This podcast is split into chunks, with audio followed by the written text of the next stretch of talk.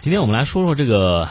这个上个月份，嗯，市场上较为关注的一些车型，嗯。嗯，车型确实不少哈，因为这个七月份呢也是呃新车下线的一个关键的时期，而且是在年终的时候，各家呃厂商呢也是在集中在这个时候来推车嗯啊，有全新的车型、改装的车型哈，我们来给大家的分别的盘点一下，说说这些七月上市的一大波车它们的优点和缺点。嗯，比如说第一款车是来自于广汽的讴歌 CDX。呃，这款车呢，其实也是做过市场调研，根据中国消费者的口味研发出来的。它的第一诉求就是空间和后排的座椅舒适度啊，比较讲究一点啊。它这个做到了这个级别中的极致水准啊，对空间的挖掘，呃，其实也算是本田的这个正常发挥吧。嗯啊，但是一如既往的也能给人惊喜。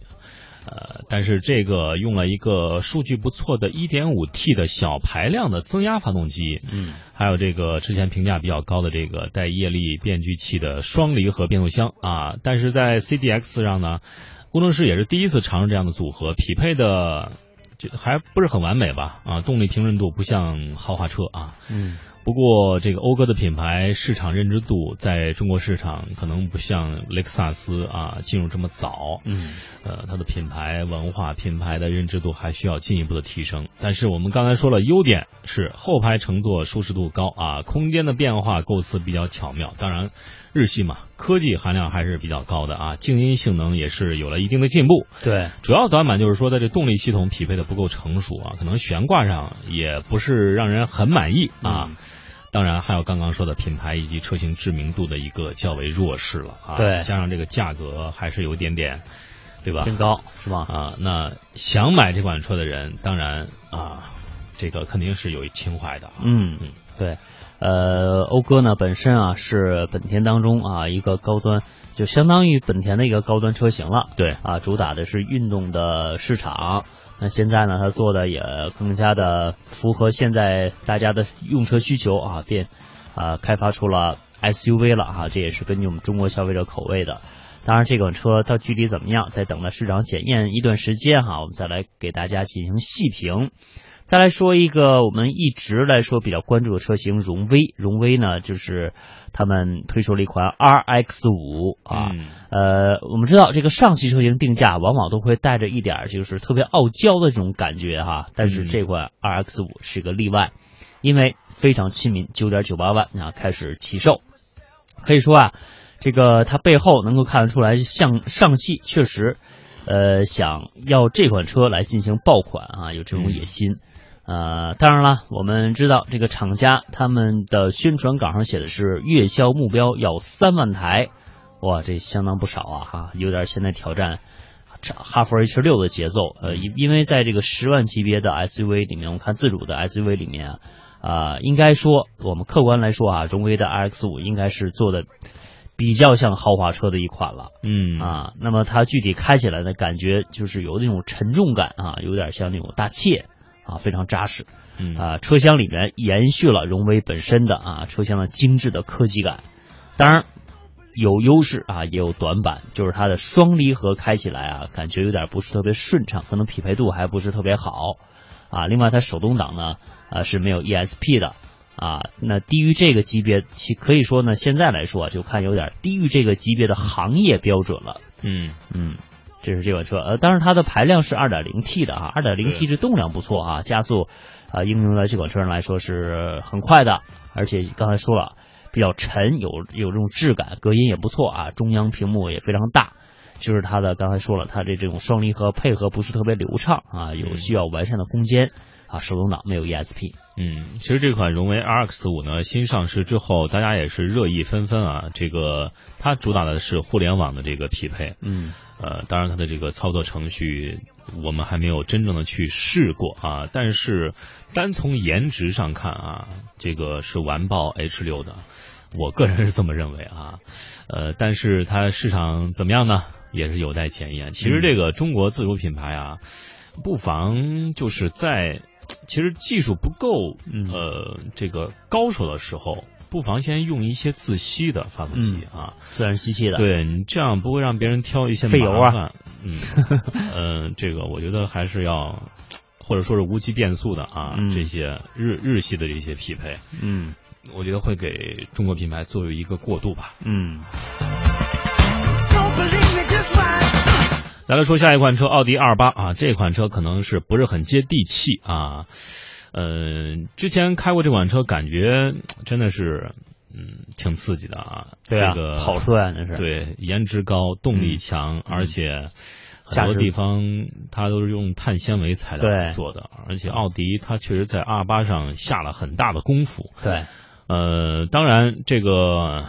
操作起来、操控起来，这个方向盘是非常准，指哪打哪儿啊。呃，看起来像是跑车，但是它其实也是一台非常适合日常驾驶的跑车啊。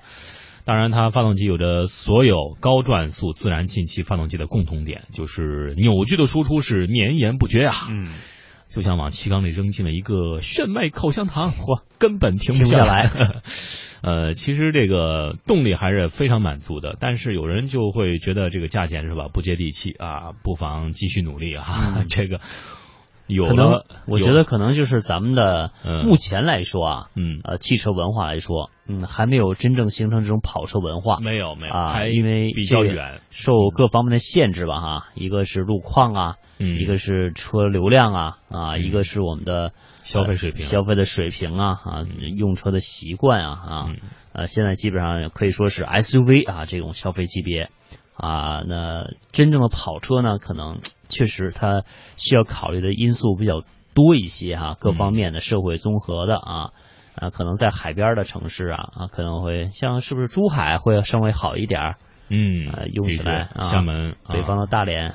对这些城市啊，上海也不错。嗯，上海车多点啊，因为这个阿巴和那个兰博基尼都开过啊，感觉让其实怎么样？有共同点吗？有共同点啊。嗯因为当时我不知道，我当时我因为我不了解那时候，那时候嗯还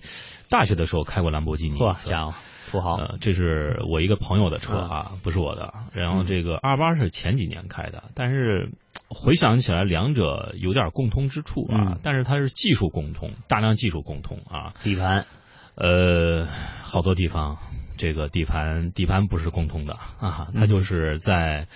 呃这个发动机、嗯变速箱啊、核心的这个悬挂上有一些嗯共同之处。嗯当然，舒适科技配置是比较丰富的，对，而且这个动力非常强大。嗯，当然二八的这个外观，我觉得还是非常惊艳的。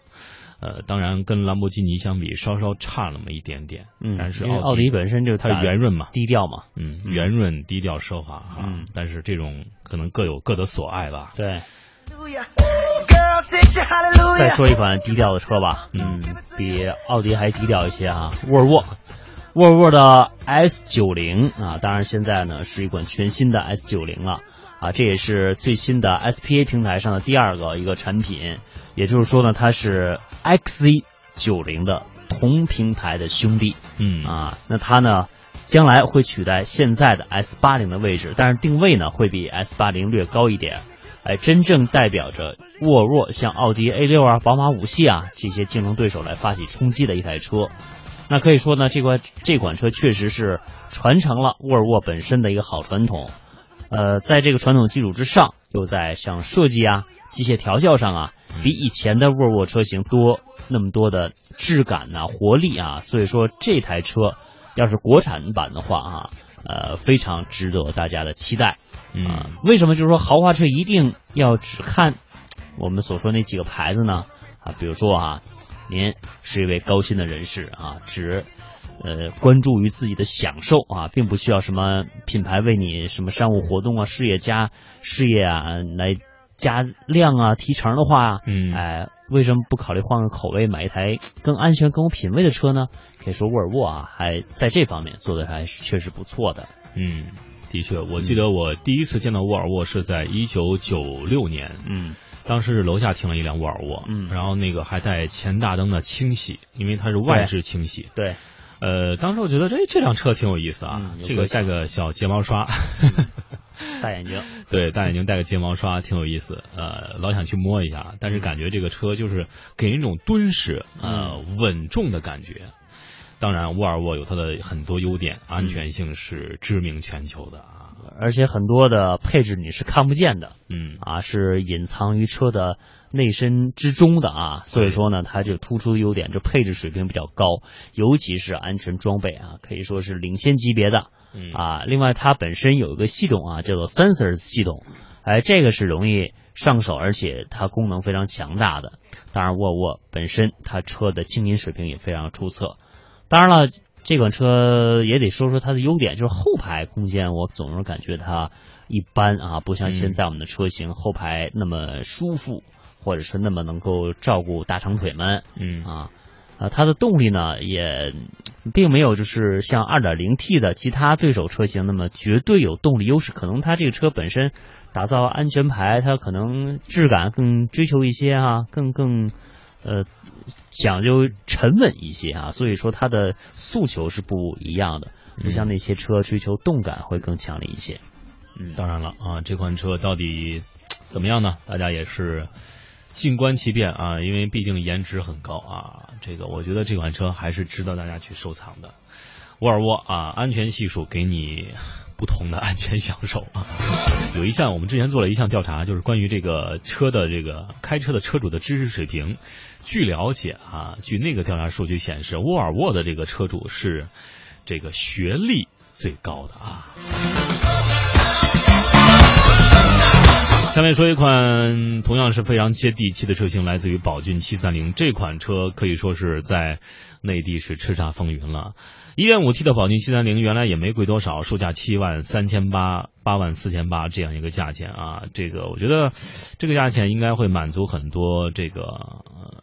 很多这个需要啊多拉快跑的这个家庭使用啊，有一些商务的使用，商务当然是呃归咎那种，比如说你做的是这个拉一些这个便利店的货啊，这些我觉得是非常好用的啊，一点五升绝对够用，同时呢这个动力体验好，溢价好开，加速也比较迅猛，而且设计也比较人性化，有档次，性价比比较突出，当然。最主要的短板就是宝骏七三零这个没有自动挡可以选择，这也是，呃，在北京有一有一次坐过专车啊，问过这宝就坐这车，宝骏七三零的专车啊，车主说了啊，如果宝骏七三零有自动挡就好了啊，嗯这也是大家的一种呼唤吧，嗯希望慢慢来，别着急。车企能够尽快的圆大家的这个梦啊，嗯当然这个价位可能有了这个自动挡，这个价位就拿不到了。